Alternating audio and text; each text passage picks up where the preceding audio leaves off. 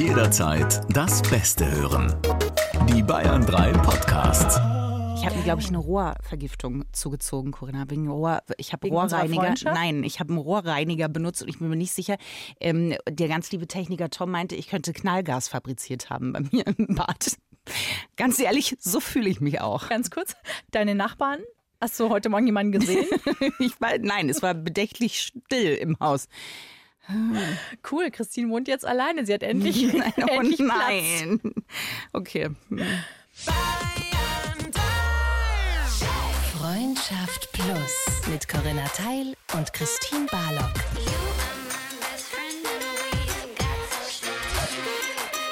Zart, hart, ehrlich.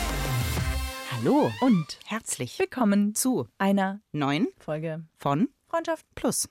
Wir sprechen heute mit euch über ein hm, sehr unangenehmes Gefühl, nämlich das Gefühl, wenn ihr eifersüchtig seid. Hä? Ist es immer unangenehm, Corinna? Manche würden ja sagen, es ist die Würze, das Pfeffer, das Salz, das Chilipulver oder die Chiliflocken, je nach Gusto einer Beziehung. Du sagst das Pfeffer? Das ist alles, was hängen geblieben Ja. ist. Okay, der Pfeffer. Nee, jetzt mal im Ernst. Wenn du beschreiben müsstest, wie sich Eifersucht für dich anfühlt, wie würdest du dieses Gefühl beschreiben? Belebend. Okay, das ist interessant. ja, nee, das ist ja schön. Ich habe, das Lustige ist, Corinna, ich bin fast nie eifersüchtig. Vielleicht bin ich sogar zu phlegmatisch für Eifersucht. Ist eine steile These. Ich bin auch gespannt. Ich habe das Gefühl, es könnte eine Antwort auf diese Frage heute geben. Ich glaube das nicht, dass du das bist. Okay. Ähm, aber es ist spannend, finde ich, dass du es als belebend empfindest. Ich empfinde es eher als erdrückend. Also bei mir kommen da ganz verschiedene Gefühle und Ängste hoch. Ich habe ähm, Angst, was zu verlieren. Ich habe Angst, also es ist ganz viel Angst offensichtlich mit dabei. Und es fühlt sich auch ganz furchtbar schrecklich an. Aber, Christine, Wir sind wie, wie heißt dieser Fahrstuhl, wo man so einsteigt und einer fährt hoch und runter und es passiert so Paternoster, glaube ich. So sind wir. Ich komme von oben, du von unten, Corinna. das Gute ist, wir können uns in der Mitte treffen. ja, kurz, aber intensiv. Und diese Mitte, die wir jetzt treffen, ist niemand Geringeres als Leon Windscheid. Hallo. Hallo Christine, hallo Corinna, guten Morgen. Im Paternoster der Liebe hier schon mit euch direkt. Ich Schön, ne? habe euch schon ganz gerne zugehört. Das Bild ist schön, ja. Die eine von unten, die andere von oben. Und da treffen wir uns Du jetzt bist in der die Mitte. Ja, Ja. Falls irgendjemand dich ernsthaft noch nicht kennen sollte oder einen deiner Podcasts, Leon, du bist Psychologe natürlich, du bist aber auch Autor. Du hast verschiedenste Bücher schon geschrieben. Dein aktuelles Buch ist Besser fühlen und, und das ist ja das Tolle, es gibt jetzt ein Workbook zu diesem Buch. Magst du da ganz kurz vielleicht was zu sagen? ich mag das gerne. Wir reden heute ja über ein besonders starkes Gefühl, die Eifersucht. Und viele Menschen in Deutschland versuchen, ihre Gefühle zu unterdrücken, versuchen, die wegzuschieben, gerade wenn sie sie nicht einfach finden oder wenn sie sie belasten. Und ich versuche mit meinem Buch dem Ganzen etwas entgegenzuhalten und die Leute viel mehr einzuladen, zu sagen, was sind denn deine Gefühle? Wo kommen die her? Wie kannst du mit denen umgehen? Und vielleicht auch gerade zu verstehen, dass die, die unangenehm sind, im Zweifel vor allem eins wollen, nämlich dein Bestes. Also dieses Workbook ist tatsächlich eine Einladung, mal ganz praktisch all das auszuprobieren, was wir wahrscheinlich gleich hier noch besprechen werden, wenn es um Eifersucht geht. Es geht aber auch um schöne Gefühle in dem Workbook, um Liebe, um Zufriedenheit, um Glück, um unser Zeitgefühl. Wieso rast die Zeit so sehr und wie kann ich das vielleicht auch wieder langsamer machen? Vor allem geht es aber am Ende darum, eine Anleitung zu geben, wie man besser mit seinen Gefühlen durch diese wahnsinnige Welt kommt. Ist es quasi so aufgebaut, dass man täglich was ausfüllt oder wenn man das Gefühl gerade ganz stark hat? Also es heißt ja Workbook und das heißt, man geht durch sein Leben und merkt, ey, ich habe gerade ein Thema zum Beispiel mit Ängsten und dann gibt es ein riesiges Kapitel, einen riesigen Themenkomplex zum Thema Ängste und da füllt man erstmal aus, wie sieht denn deine Angst aus? Wo kommt deine Angst her? Wenn deine Angst eine Person wäre, welche fünf Eigenschaften hätte die? Und nachdem man so ein Stück weit selbst reflektiert hat, geht es dann in konkrete Übungen und bei der Angst habe ich zum Beispiel eine drin, die liebe ich besonders, weil es eine Studie gibt, die zeigen konnte, wenn man jetzt Studis auf eine Bühne holt, ne, die müssen dann vor Publikum, vor ihren Kommilitoninnen und Kommilitonen singen. Das ist ja sehr unangenehm. Ich weiß nicht, wie es euch gehen würde, aber ich hätte, da, ich hätte da richtig Schiss. Dann kommen sie jetzt auf diese Bühne raus und dann sagen die dem einen Teil der Studis, vor dem die auf die Bühne gehen, wenn du gleich da oben stehst, fühl deine Angst. Dem anderen Teil sagen die, wenn du gleich da hochgehst, nenn das mal nicht Angst, was du fühlst, nenn das Erregung, Excitement, Hochfahren. Und jetzt zeigt sich, dass so ein kleiner Etikettenschwindel, ein neuer Blick auf die eigene Angst, einen riesigen Unterschied macht. Die Leute, die ihre Angst umbenannt haben, die singen besser laut Computerauswertung, die halten überzeugendere Vorträge laut Ratern im Publikum und selbst in objektiven Mathe-Tests findet sich noch ein Vorteil. Und das mag ich deswegen mal hier als Beispiel gerne nennen, weil es zeigt, die größten negativen Gefühle, wie vielleicht gerade auch unsere Angst, die haben am Ende alle eine Funktion. Die sind da, um uns Kraft zu geben, um den Fokus scharf zu stellen. Und wenn wir die fürchten, wenn wir die wegdrücken, wenn wir sagen, ich will keine Angst haben, bevor ich auf eine Bühne gehe, dann machen wir einen Fehler. Und so lade ich die Leute halt eben in diesem Buch ein, je nachdem, welches Thema sie gerade haben, an einem bestimmten Tag oder vielleicht auch über eine bestimmte Zeit, sich ein Kapitel, eine Übung rauszupicken und das einfach mal auszuprobieren mit einer ganz konkreten Anleitung jeweils und natürlich, das ist mir ganz wichtig, immer wissenschaftlich fundiert. Das sind keine Chakra-Sprüche oder irgendwelches Coaching, bla bla, sondern ich habe ganz, ganz viel Forschung da reingepackt, gut verständlich und eben in die Praxis übersetzt. Das ist ja aber super, weil ich könnte dann zum Beispiel an meiner Eifersucht arbeiten. Also wenn jetzt Eifersucht ein Thema wäre, könnte ich daran arbeiten.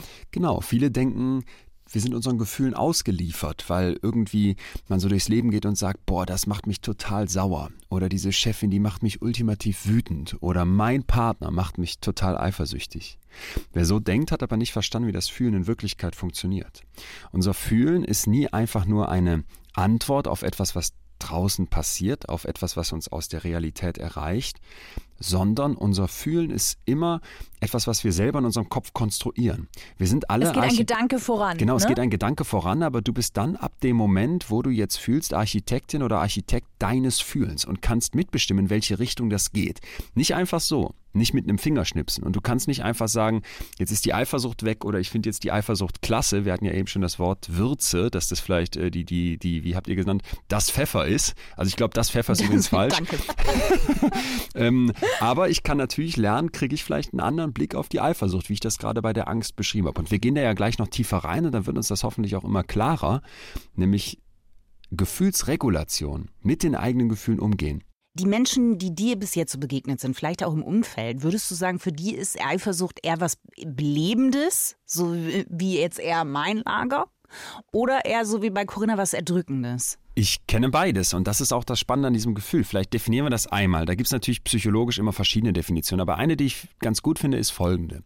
Eifersucht ist ein, ein Komplex aus, aus Gedanken, aus Gefühlen und aus Verhalten. Also es hat schon mal drei Ebenen, die können wir uns gleich noch genauer angucken. Aber das sollte man erstmal verstehen. So ein Gefühl zu zerdröseln und sich das genauer anzugucken, hilft schon mal.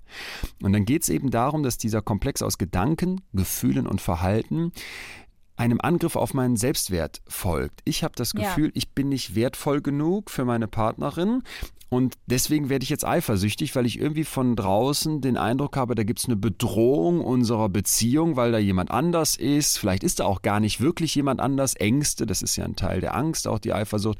Ängste können entstehen, obwohl überhaupt keine reale Gefahr da ist.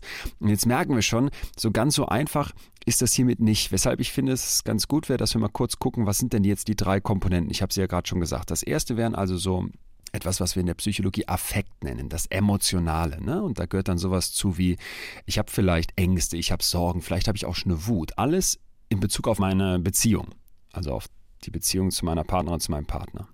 Als nächstes kommt dann das Kognitive, die Gedanken dazu.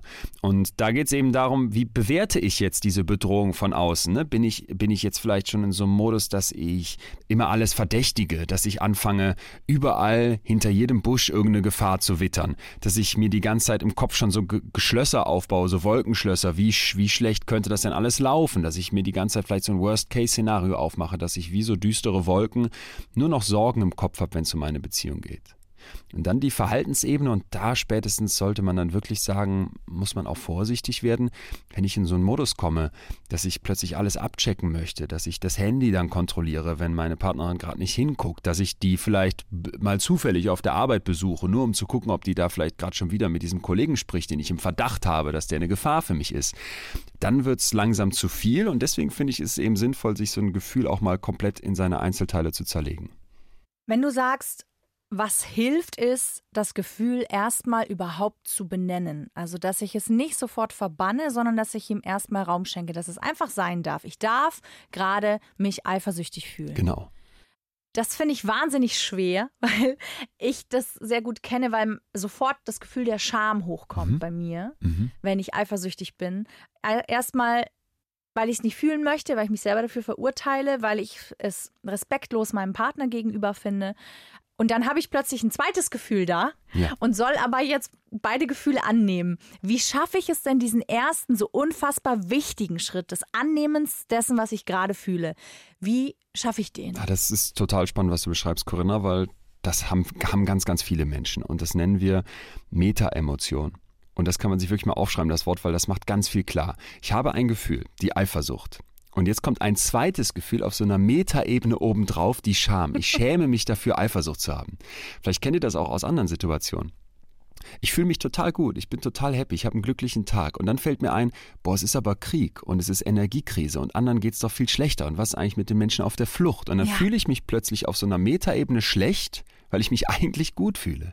Das heißt, wir können Gefühle zu unseren Gefühlen bekommen. Und dann ist ganz, ganz wichtig, dass ich immer sage, zurück zur ersten Ebene. Ganz an den Anfang. Da ist diese Eifersucht. Und jetzt sagst du, das ist doch schwierig. Wie gehe ich mit der um? Wie schaffe ich das, die zu akzeptieren? Stell dir vor, du stehst auf der A1. So, Riesenautobahn mit vielen Spuren und du stehst in der Mitte auf diesem Grünstreifen ne? und links und rechts rasen die Autos an dir vorbei und da knallen LKWs und dann knallt mal ein Auspuff und das eine Auto, da klappert noch irgendwas und es ist laut und chaotisch und du stehst da in der Mitte und fühlst dich hoffnungslos und von allem links und rechts, was da so vorbeirast, fühlst dich völlig überfordert. Jetzt stell dir mal vor, du würdest diese Position verlassen und würdest neben die, neben die Autobahn gehen und würdest diesen grünen Hügel hochklettern, der da immer so ist, damit es nicht so laut ist für die Nachbarn. Und dann sitzt du oben auf Mein diesem Sandwich Hügel. auspacken. Genau. Ne? Und Dann da setze ich mich ja, hin. dann packst du Ja. ein Sandwich aus, von mir aus auch noch. Jetzt setzt du dich auf diesen Hügel und machst etwas, was wir Self-Distancing nennen. Ich nehme eine Distanz zu mir selbst ein und dann beobachtest du erstmal einfach nur, was geht da gerade in diesem Menschen Corinna vor? Was fühlt die, wie reagiert die, was ist los mit der? Und das guckst du dir einfach erstmal nur an. Die fühlt sich jetzt eifersüchtig und denkt sich, boah, da muss ich mich schämen, weil mein Partner hat das nicht verdient. Und gibt es denn überhaupt wirklich Gründe dafür, eifersüchtig zu sein? Und dann kommen ganz viele Selbstzweifel dazu und dann kommt eine Unsicherheit dazu, aber gleichzeitig ist diese Angst, weil irgendwas hat dich doch schon dazu gebracht, eifersüchtig zu sein. Und das nimmst du jetzt erstmal alles wahr und guckst ohne jetzt dich dafür zu verurteilen, dass das da ist, weil das ist ja jetzt nun mal deine emotionale Reaktion, was da ist. Und ich kann dir sagen, ich weiß, es fällt schwer, sich das vorzustellen, aber wenn man das ein Stück weit trainiert, trägt das schon unglaublich dazu bei, dass dieser Gefühlswelle so ein bisschen die Macht genommen wird. Das ist plötzlich nicht mehr so ein Brecher am Atlantik, der dich umhaut, sondern wenn du ein bisschen mit Abstand da drauf guckst, vielleicht vom Ufer oder eben vom Berg an der Autobahn, dann hast du, hast du, einen- hast du einen viel ruhigeren Blick da drauf. Das ist der erste ganz, ganz wichtige Schritt. Ja, ich wollte nur sagen, es braucht echt Übung, weil wenn ich mir jetzt vorstelle, ich stehe um fünf im Berghain und mein Partner äh, sehe ich gerade, dass der da äh, zu Beyoncé Survivor in meiner Fantasie läuft das im Berghain, ähm, anfängt äh, eine andere sehr wild anzutanzen, dann fällt es mir, glaube ich, schwer in dem Moment zu sagen, so jetzt setze ich mich mal auf den Hügel mit dem Sandwich. Und warum fällt dir das in dem Moment schwer? Weil dein Partner sich ja in dem Moment faktisch auch wahrscheinlich falsch verhält. Wenn ihr jetzt nicht die Absprache habt, ey, jeder kann hier im Berghain nachts im Dunkeln rumtanzen und rumknutschen und was weiß ich was machen mit wem anders, dann würde das ja klar gegen die Regeln eurer Beziehung gehen. Und jetzt kommt dieses Gefühl der Eifersucht und haut dir voll in die Magengrube und sagt dir, das geht nicht. Und das wird dich ins Handeln drängen. Und jetzt musst du nicht in eine Achtsamkeit gehen und sagen, ich mache Self-Distancing und gehe von mir weg und sage, ich will das gar nicht fühlen oder ich will damit umgehen, sondern dass du jetzt klar sagst, okay, dieses Gefühl kommt auf und dieses Gefühl wird dich zum Handeln bringen und dann gehst du wahrscheinlich zu ihm hin und machst ihm eine Ansage oder du gehst vielleicht nach Hause und sagst, morgen kriegt er, kriegt er von mir was zu hören, damit er versteht, dass er da über eine rote Linie gegangen ist. Das ist ein ganz, ganz schöner Punkt, den du gerade aufmachst, weil ich eben auch dringend hinweisen möchte, dass du nicht sagst, Gefühle, die da sind, müssen weg, Gefühle, die da sind, sind falsch, sondern die haben eine Funktion. Und das bringt uns, egal wie du es machst, zum zweiten Schritt, nämlich wenn du jetzt sagst, wie wir es gerade bei hatten, ich muss vielleicht erstmal achtsam eine Ruhe da reinbringen, weil ich gar nicht so genau weiß, ist das jetzt angebracht und ich schäme mich vielleicht schon so auf einer zweiten Ebene. Aber das gleiche auch bei dir, Christine, wenn du jetzt sagst, ich stehe da und sehe meinen Freund oder meine Freundin etwas tun, was ich nicht gut heiße, dann ziehe ich mich raus und werde jetzt anfangen zu fragen, dieses unangenehme Gefühl der Eifersucht. Was will das eigentlich gerade von mir? Und ihr nickt schon beide, weil ich glaube, das kann man sich wirklich besser vorstellen, oder? Man, man Ja, merkt ja. sofort, ey, dieses Gefühl ist ja jetzt nicht da, um dich zu ärgern. Das Gefühl ist nicht da, um dich zu nerven. Die Natur hat sich bei jedem negativen Gefühl etwas gedacht. Und auch bei der Eifersucht. Da ist jetzt vielleicht eine Wut, da ist vielleicht eine Sorge, da ist vielleicht ein, ich fühle mich hier gerade von dem schlecht behandelt. Und dann komme ich ins Handeln. Und das will dieses Gefühl von dir. Und dann hast du plötzlich ein Gefühl, wo du eben gesagt hättest, weg mit der linken Hüfte tackelst du sie Genau, du haust weg. sie um äh, oder ihm eine rein und dann hast du plötzlich aus einem negativen Gefühl ein Handeln, was im Zweifel total richtig ist, weil das willst du dir nicht gefallen lassen. Ich hätte einen Mamba-Tanz gemacht. Das ist immer die Wahl, die ich dann mache. Mamba? Ja. Ich kenne kenn, Mamba. Ist das nicht diese Süßigkeit? Schlängelartig. Nein, nein, nein, nein. Das ist der Eifersuchts-Mamba-Tanz. Der ist äh, sehenswert, möchte ich sagen. Vor allen Dingen im Berghain um 500. Mamba Number Five. okay, aber ich würde da gerne noch mal einmal kurz, äh, einmal kurz reingehen. Wenn ich jetzt erkenne, dass alle negativen Gefühle, die ich habe, im Grunde etwas für mich Sinnvolles wollen, merke ich für mich total, wie sich mein Verhältnis einem unangenehmen Gefühl gegenüber, wie zum Beispiel der Eifersucht, sofort verändert. Also anstatt dass ich mich dafür schäme oder dass ich es weghaben will, kriege ich ein Verständnis für. Also es ist eher so ein, oh mein Gott, es möchte sich ja um mich kümmern. Ja. Es möchte mich ja, äh, es möchte mich ja beschützen oder im besten Fall aus einer vielleicht ja gefährlichen, in Anführungsstrichen, Situation rausholen. Ne?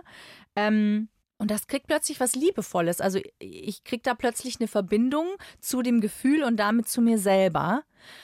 Was ist dann jetzt, wenn ich das gemacht habe, der nächste erste Schritt, den ich tun kann?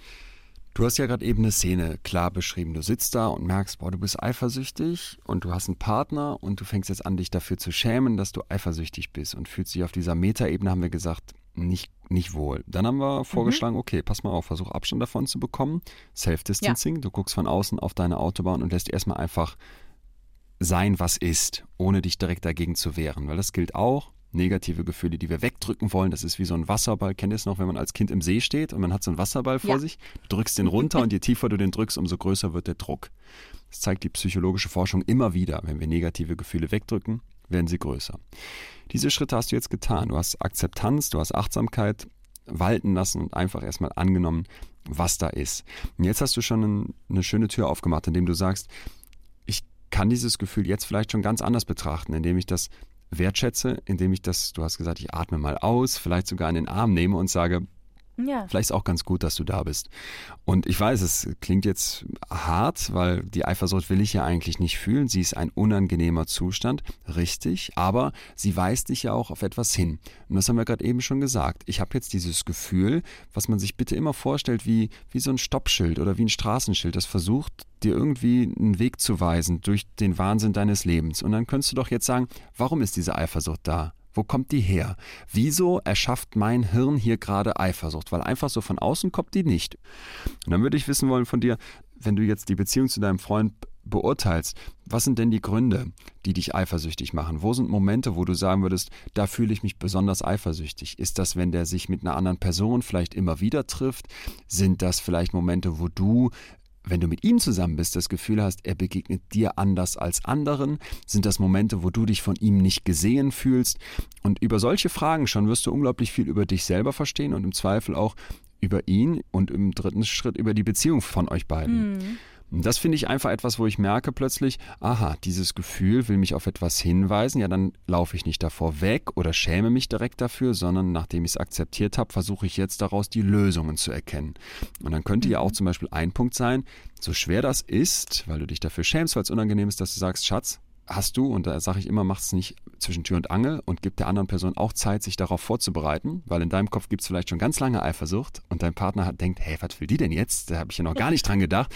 Sag ihm, ich fühle mich in letzter Zeit immer mal wieder eifersüchtig. Hättest du Zeit, mit mir morgen Abend oder am Wochenende da mal zwei Stunden drüber zu sprechen? Ist es immer gut, den Partner mit ins Boot zu holen? Also ist es äh, eine Kajak-Kanu-Fahrt oder ist es eher der Tiefseetaucher allein? Also wenn ein Psychologe das Wort immer hört, ne, dann kriegt er quasi Blitzherpes, weil das gibt's nicht. Es gibt nichts, was einfach immer für alle Bitte? passt und stimmt. Das heißt, da muss ich jetzt direkt sagen, nein, immer ist das nicht gut, sondern das kommt drauf an. Und dieses kommt drauf an ist jetzt ganz wichtig. Wir haben ja gerade eben schon bei Corinna gehört, da spielt vielleicht auch eine Scham eine Rolle.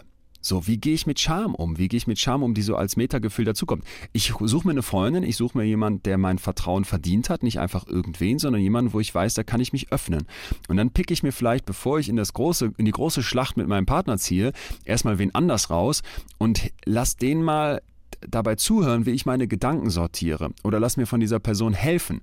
Also man muss ja auch nicht immer ins eiskalte Wasser springen, sondern man kann sich durchaus mal einen Ratschlag holen und man kann durchaus mal seine eigenen Gefühle jemand anderem erzählen und diese Person bitten, schalt mal nicht direkt in den Problemlösemodus. Du musst jetzt keine direkte Lösung, keinen direkten Ratschlag haben für die Eifersucht selber, sondern bitte spiegel einfach nur mal, was du von mir hörst. Hilf mir mal zu sortieren, was du aus allem, was ich dir gleich erzähle, emotional rausziehst.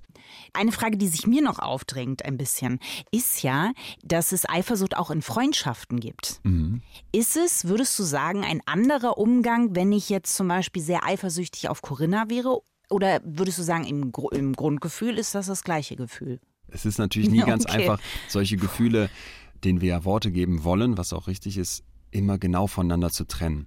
Weil ist das dann wirklich Eifersucht oder ist das nicht vielleicht eher neidisch sein? Ne? Natürlich kennt man diese Eifersucht. Ich weiß noch aus der, aus der Schulzeit, wenn du das Gefühl hast, da sind, man, man ist zu dritt befreundet und zwei machen was und haben dich nicht gefragt, willst du mit ins Freibad? Dann ist man total eifersüchtig. Das, das kennt man. Ne? Ja. Dann ist man aber vielleicht so eine, so eine Freundschaftsbeziehung, geht dann auch schon in die Richtung einer sehr intimen, sehr innigen, sehr unglaublich, unglaublich nahen Beziehung und dann ist die vielleicht gar nicht mehr so anders als die Liebesbeziehung. Da fehlt dann vielleicht die Romantik und es fehlt vielleicht eine Körperlichkeit, es fehlt Sex, aber es ist ja jetzt nicht ganz anders. Und dann finde ich, kann man definitiv von, von Eifersucht sprechen. Was wir viel öfter haben natürlich ist, dass man neidisch ist auf andere und das geht vielleicht in eine ähnliche Richtung wie die Eifersucht, aber es ist trotzdem nicht ganz das Gleiche, weil man beim Neid in so einem Vergleichsmodus ist. Ne? Springt jetzt die Corinna vielleicht höher, weiter, besser, schneller als ich? Hat die vielleicht einen Körper, der mir besser gefällt? Hat die vielleicht einen Partner, wo ich denke, boah, warum hat die eigentlich so einen tollen Partner und ich nicht? Hat die vielleicht einen, eine Gehaltserhöhung bekommen, die ich noch nicht bekommen habe? So kann sich jeder vorstellen, dass wir auch bei guten Freundinnen und Freunden hingucken und uns vergleichen und dann neidisch werden. Das Spannende ist jetzt, wieder wie bei der Eifersucht, auch der Neid, und das ist ja durchaus auch ein verwandtes Gefühl, hat eine positive Seite. Neid, das klingt so giftig, das klingt so falsch, aber Neid ist ein Gefühl, wo du unglaublich ehrlich zu dir selber bist. Weil du plötzlich alle Arroganz ablegst und sagst, das habe ich noch nicht, so weit bin ich noch nicht, das kann ich nicht so gut wie die. Und in diesem Moment liegt unglaublich viel Selbsterkenntnis, sodass ich mittlerweile sage, wenn ich neidisch bin, es fühlt sich nicht gut an, schon gar nicht, wenn es auf einen guten Freund ist, oder ich, wir können es jetzt auch eifersüchtig nennen, aber in diesem Moment wird mir ja ganz viel über mich klar. Das will ich wirklich. Das ist so tief in mir drin etwas, was ich mir auch für mich wünschen würde. Und dann sage ich mittlerweile, ja, nein, du bist nicht schön, aber danke, dass du da bist, weil du wirkst in meinem Kopf wie eine Kompassnadel, die mir eine neue Richtung zeigt. Ja, und trotzdem finde ich super spannend. Es ist ja manchmal auch so, dass man im Neid feststellt, gönne ich das jetzt der anderen Person nur nicht? total. Oder also brauche ich das wirklich? Und da finde ich, da merkt man dann manchmal, wenn man reinspürt und sagt, aber würde ich das wirklich wollen oder ist das jetzt einfach nur in dem Moment die kleine Kränkung?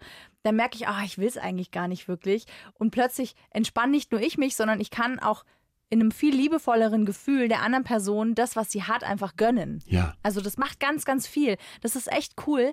Ich habe das bisher gar nicht so unterschieden, Neid und Eifersucht. Weil ja, ist mir auch jetzt gerade so ein bisschen aufgefallen. Ich finde es halt spannend. Bei mir stelle ich gerade fest, während, während wir so drüber sprechen, dass das eigentlich alles immer so ein bisschen wie eine Welle ist, finde ich.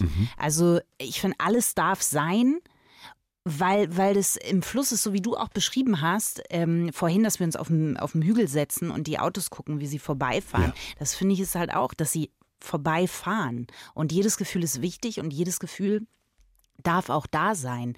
Aber ab wann zum Beispiel gerade beim Thema Eifersucht ist ja der Punkt, wenn ich merke, es kommt immer, immer wieder, ich rede mit meinem Partner oder Partnerin und es bleibt einfach da. Gibt es da auch einen Punkt, wo du sagst, "Hm, vielleicht kommst du da alleine nicht weiter? Gibt es da einen Punkt, wo du sagst, da, da wäre vielleicht Hilfe? Ich würde bei Gefühlen immer sagen, dass es auch Momente gibt, wo es eben zu krass werden kann. Und wenn du das, das habe ich selber immer gesagt, aber in dem Fall ausnahmsweise stimmt's mal. Ähm, ähm, das Problem ist, in dem Moment, wo du leidest, hast du jedes Recht, dir Hilfe zu holen. Und man sagt jetzt so schön, ja, die Angst hat ja auch eine gute Seite, haben wir am Anfang gesagt. Und ich könnte euch auch was über die positiven Seiten der Traurigkeit erzählen. Ich habe euch jetzt schon was zur guten Seite vom Neid und von der Eifersucht gesagt. Aber das gilt nur für Menschen, die psychisch gesund sind. Denn natürlich gibt es Menschen mit Angststörung und natürlich gibt es Menschen mit Depressionen, wo die Traurigkeit oder die Angst, also ein sehr negatives Gefühl aus dem Ruder läuft und wo man eben nicht mehr sagen kann, da wollen wir jetzt das Gute drin sehen und die positive Seite drin sehen, sondern das ist einfach dann eine Krankheit. Und das ist etwas, was Hilfe verdient hat. Und wir müssen auch nicht mal immer von Krankheit oder psychischer Störung sprechen. Bei der Eifersucht finde ich hilft, wenn man das mal so ein bisschen unterteilt. Das haben wir eben schon gemacht mit den Inhalten. Jetzt gucken wir uns mal die Stärke an. Und da gibt es eine milde, vielleicht auch eine ganz gesunde Form von Eifersucht, wo ich wirklich einfach sage, ja, wenn jetzt mein Freund im Berghain wen anders antanzt, dann ist das okay, Eifersucht zu fühlen. Und dann ist das deswegen gesund, weil mich dieses Gefühl dazu bringt, dagegen was zu tun. Das ist gegen unsere Abmachung, gegen unsere Regeln. Wenn ich zwischendurch Eifersucht fühle und dann merke, wir haben es eben Pfeffer genannt, dass das nochmal so eine Würze dazu gibt, weil ich merke, boah, die andere Person bedeutet mir echt was und vielleicht, keine Ahnung, turnt mich das sogar an, mal zu sehen, dass die auch von anderen Personen irgendwie begehrt wird oder vielleicht sogar noch andere Auswahlmöglichkeiten hätte und trotzdem am Ende des Abends wieder zu mir ins Bett sich kuschelt, ist das ja was total Schönes. Das wäre Mhm. die milde, die gesunde Form. Bei der mittleren Form wird es schon etwas kritischer. Da hätten wir jetzt so diesen Moment, wo dieses Gefühl von der Unruhe und diese Wut vielleicht auch und auch die Ängste schon mit kleinsten Anlässen einhergeht. Ne? Dann redet die Partnerin von mir halt auf der Weihnachtsfeier mal mit einem anderen und ich denke, Moment mal, wieso reden die da so lange, ne? Oder dann sagt die mir, ja, mir hat da gestern ein neuer Kollege erzählt, dass der total Lust hat, mit mir an einem neuen Projekt zu arbeiten und du wirst sofort sauer. Das wäre dann schon etwas, wo ich sagen würde, Vorsicht, das kann kippen. Das kann sich auch wieder zurückentwickeln. Das Bild der Welle gefällt mir da ganz gut, dass es mal mehr, mal weniger so im Leben hin und hoch und wegschwappt, so ein Gefühl. Aber spätestens, wenn wir dann in diese schwere Eifersucht kommen, was zum Glück relativ selten ist, dann wird irgendwie die Partnerin eine halbe Stunde zu spät nach Hause kommen und ich raste sofort aus und nehme die ins Kreuzverhör wie so ein Staatsanwalt. Oder ich fange halt an, heimlich die andere Person auszuspionieren. Ich fange an, in deren Leben zu intervenieren. Das habe ich ganz am Anfang gesagt. Ich gehe plötzlich zufällig, in Anführungsstrichen, bei der Arbeit mal vorbei und guck mal, ob die da schon wieder mit diesem Kollegen redet. Und spätestens bei dieser schweren Form sollte ich sagen, hey, das hat überhaupt nichts Gesundes mehr. Das hat was von Kontrolle, das hat was von du nimmst dich viel zu wichtig, du bläst dich unglaublich auf in dieser Beziehung, sodass du jetzt denkst, dir stehen Sachen zu, die dir eigentlich nicht zustehen, wie sowas Kontrollierendes, wie sowas Eingreifendes. Und da würde ich dann sagen, versuch da nicht mehr das Positive drin zu sehen, sondern frag dich ehrlich, wo kommt das bei dir her? Und dann hast du auch jedes Recht, die Hilfe zu suchen. Also es ist eigentlich immer die Daumenregel, wenn du unter irgendetwas leidest, dann lass es lieber einmal zu viel abchecken als einmal zu wenig. Seid ihr denn eher eifersüchtige Personen? Nee. Nee? So klar. Nee, ich hatte schon, ja, weil ich habe wirklich die, die, vorhin schon die These aufgestellt, ich bin zu phlegmatisch zur Eifersucht. Würdest du sagen, dass du äh, jetzt, wo wir den Unterschied genauer kennen, vielleicht eher, wenn dann eine neidigere Person bist? Auch nicht. Ich freue mich eigentlich immer, weil ich denke, ich habe ja das, was ich habe. Und die Person hat das, was, was sie hat. Ich klinge ein bisschen wie Gandhi, ne? Aber, ähm, oder Buddha. Das ja? liegt an der Nachtschicht. Das liegt an der Rotte. Nein, aber das ich eher nicht. Würdest du sagen, du bist eifersüchtig? Ja, also ich hatte schon eine Zeit, da war ich eifersüchtig. Ähm, das lag aber auch daran, dass mein Freund und ich, er ist jetzt mein Mann, aber mein Freund und ich damals am Anfang eine offene Beziehung hatten. Ah ja. Und ähm, das war für mich schon echt herausfordernd. Und da war das für mich sehr spannend, die Eifersucht so wirklich kennenzulernen und auch auszuhalten. Und, und das war das Krasseste, auszuhalten, dass jemand mich aushält, ähm, trotz meinen eifersüchtigen Gefühlen damals. Ah ja. Ne? Also etwas, wofür ich mich total verurteile und schäme, dass er da geblieben ist und dass er mich da in den Arm nimmt, anstatt mich zu verurteilen, weil ich habe mich für das Gefühl verurteilt und er überhaupt nicht. Und ich erinnere mich echt noch an die Szene, wir sind da in der Küche gestanden und er hat mich in den Arm genommen und es war für mich so schwer, das hat sich wirklich angefühlt, als würde ich brennen innerlich. Und dieses Bild aber im Feuer einfach stehen zu bleiben und es kurz auszuhalten, das wird besser. Und es fühlt sich dann echt gut an. Und es war für mich und auch für ihn ein Wahnsinn, eine wahnsinnig wichtige Zeit, dass ich auch die Seiten an mir, die ich echt nicht mochte, dass die liebenswert sein können, offensichtlich für jemanden. Total spannend. Ja. Ich glaube, ich war damals, würde ich sagen, war ich eifersüchtig und jetzt bin ich es nicht mehr. Aber ich bin competitive. Also ich bin jemand, der sehr gerne in, ich mag Wettkampf. Ja, ähm, das stimmt. und ich, ich, ich nehme das auch als was Positives wahr, weil mich das anspornt. Also zum Beispiel, wenn ich merke, hey, eine Kollegin oder ein Kollege, der ist da viel entspannter mit, geht da viel mit entspannter um oder macht sich da viel weniger an den Kopf, dann denke ich mir, okay, was kann ich davon lernen? Also wie kann ich das, wenn ich das so unbedingt gerne haben möchte, für mich in mein Leben bringen? Da wäre dann dieses, man guckt nach links und rechts, eben plötzlich ein Motivator und eben nicht nur etwas Negatives. Ich habe dazu mit einem Affenforscher gesprochen, der ihm zeigen konnte, die setzen so Kapuzineräffchen in so Boxen, ne? Und dann kriegen diese Kapuzineräffchen immer wieder ein Gürkchen, so eine labbrige Salatgurke. Und ich. die mümmeln die zufrieden weg, bis dann plötzlich ein Affe keine labbrige Gurke mehr kriegt, sondern eine zuckersüße Weintraube. Und dann denken sich die Affen, geil, jetzt kriegen wir alle gleich eine Traube. Und dann kriegt der eine doch wieder eine Gurke. Und mit der Gurke war der eben noch total zufrieden. Und dann nimmt er diese Gurke und du hast wirklich das Gefühl, da sitzt ein kleines, saures, dreijähriges Kind und schmeißt sie dieser Forscherin ins Gesicht. Und du denkst so, Moment mal, eben warst du noch happy mit der Gurke. Jetzt bist du plötzlich neidisch, bist du eifersüchtig auf den anderen. Und dann sagte mir dieser Forscher etwas, was ich nie vergessen werde. Wir sind kooperative Spezies. Wir leben zusammen. Wir Menschen genauso wie die Affen. Und wenn du derjenige bist, der immer hinnimmt, dass du die labbrige Gurke frisst, dann gehst du unter. Und dann hättest du in der Vergangenheit auch weniger Gencode weitergegeben, weil wenn der, alle anderen die saftigen Trauben bekommen, die dich viel stärker machen als eine Gurke, ja, dann bist du jemand, der einfach in diesem Wir leben zusammen und wir wollen als Gesellschaft funktionieren, gesagt hätte, okay, ich gebe mich immer mit dem Schlechtesten zufrieden. Und dann meinte der, dass es für ihn ein Hinweis darauf, dass dieses Neidischsein, dieses Links- und Rechtsgucken etwas ist, was eben, und da haben wir es wieder, doch auch eine Funktion erfüllt, wenn eine Spezies zusammenleben möchte. Und Corinna, du nix schon direkt, ne? Das, das passt ja eigentlich zu dem, was du gesagt hast. Aber Leon, gibt es bei dir ein Gefühl, wo du sagst, mit dem hast du echt zu knabbern gehabt? Das war für dich ein unangenehmes Gefühl, was dich lange begleitet hat und was du für dich irgendwie annehmen lernen durftest? Oh, immer wieder, immer wieder auch denke ich, bei all dem, was ich jetzt für das Workbook rausgearbeitet habe, ich habe mir mit ganz, ganz vielen Forschenden aus der ganzen Welt gesprochen, wirklich, und wollte eben jeweils wissen, was, was findet ihr gerade raus?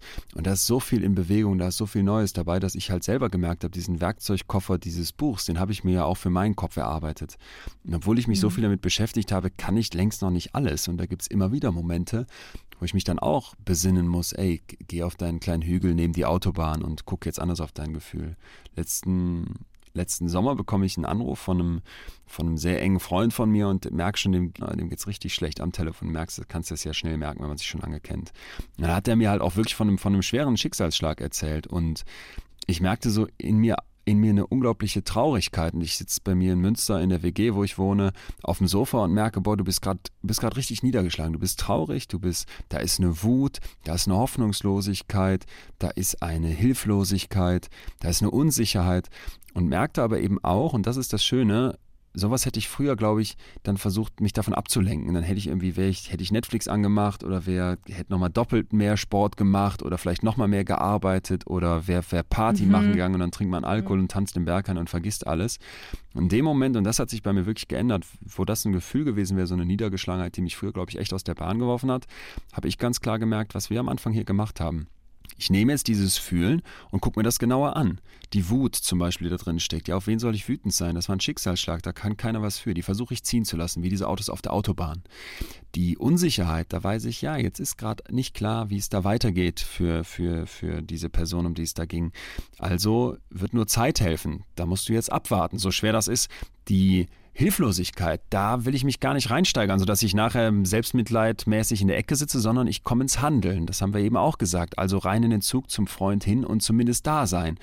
Und die Traurigkeit, und das ist vielleicht das Spannendste an der Sache, da haben wir eine ganze Reihe von Untersuchungen, die zeigen, dass Menschen, die traurig sind, anders auf die Welt gucken. Dass wenn die durch einen Laden gehen und man die nachher fragt, an was erinnerst du dich alles aus diesem Laden, dass die sich an viel mehr Gegenstände erinnern, als Leute, die durch den Laden gehen mit einer guten Laune, mit einer positiven Stimmung.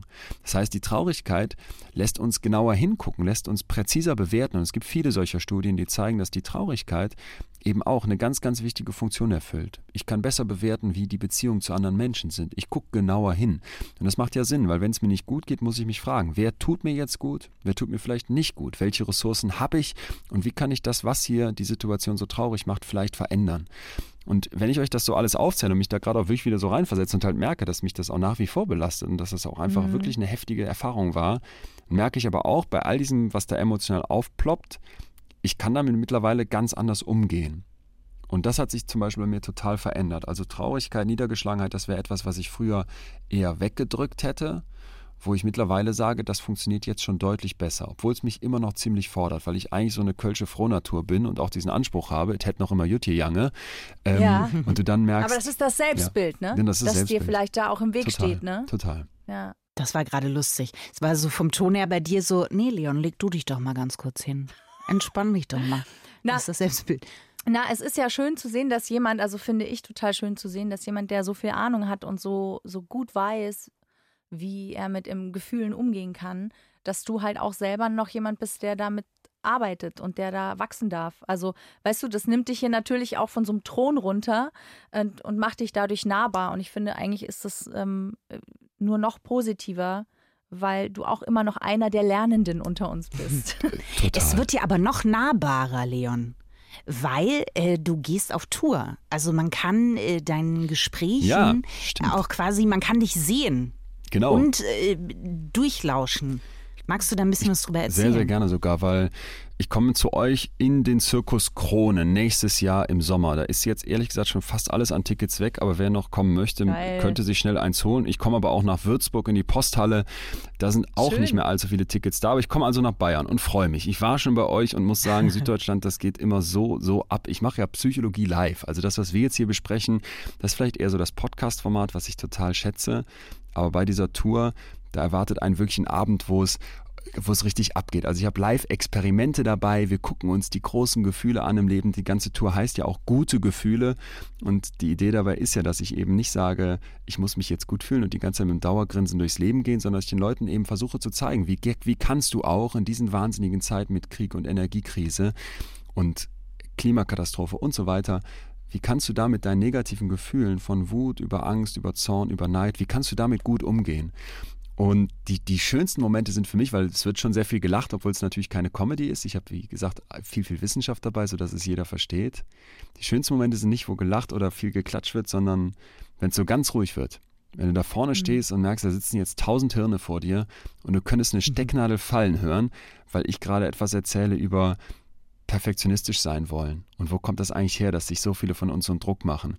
Oder wenn ich etwas erzähle von emotionalen Wunden, die uns unsere Eltern mitgeben. Es gibt da eine Stelle, erzähle ich einfach eine Geschichte, wie ich mit, mich mit meinem Vater unterhalten habe, der dann irgendwann gesagt hat, ich habe super Verhältnis zu meinen Eltern, ne? also wir mögen uns echt. Und dann hat, der, hat mein Vater irgendwann gesagt in so einem Vater-Sohn-Gespräch, ja, Leon, Mama und ich haben uns letztens aber auch mal gefragt, was haben wir bei dir eigentlich falsch gemacht? So. und dann lachst, dann lachst du erstmal und es lacht auch irgendwie der ganze Saal. Und dann sage ich, ja, weiß, weiß ich auch nicht, wie kommst du denn jetzt da drauf? Und dann meinte mein Vater, ja, weißt du, als ich klein war, da bin ich mal nach Hause gekommen und ich hatte so ein Piratenschiff gemalt. Kennt ihr so auf so einem A3-Block als Schulkind, ne? Ja, Und er war ja. total stolz. Das war auch ein tolles Schiff mit, mit Masten und einem Captain hinten drauf und Segeln. Und die Fahne, die hinten dran weht, die Piratenflagge, die weht aber gegen den Wind.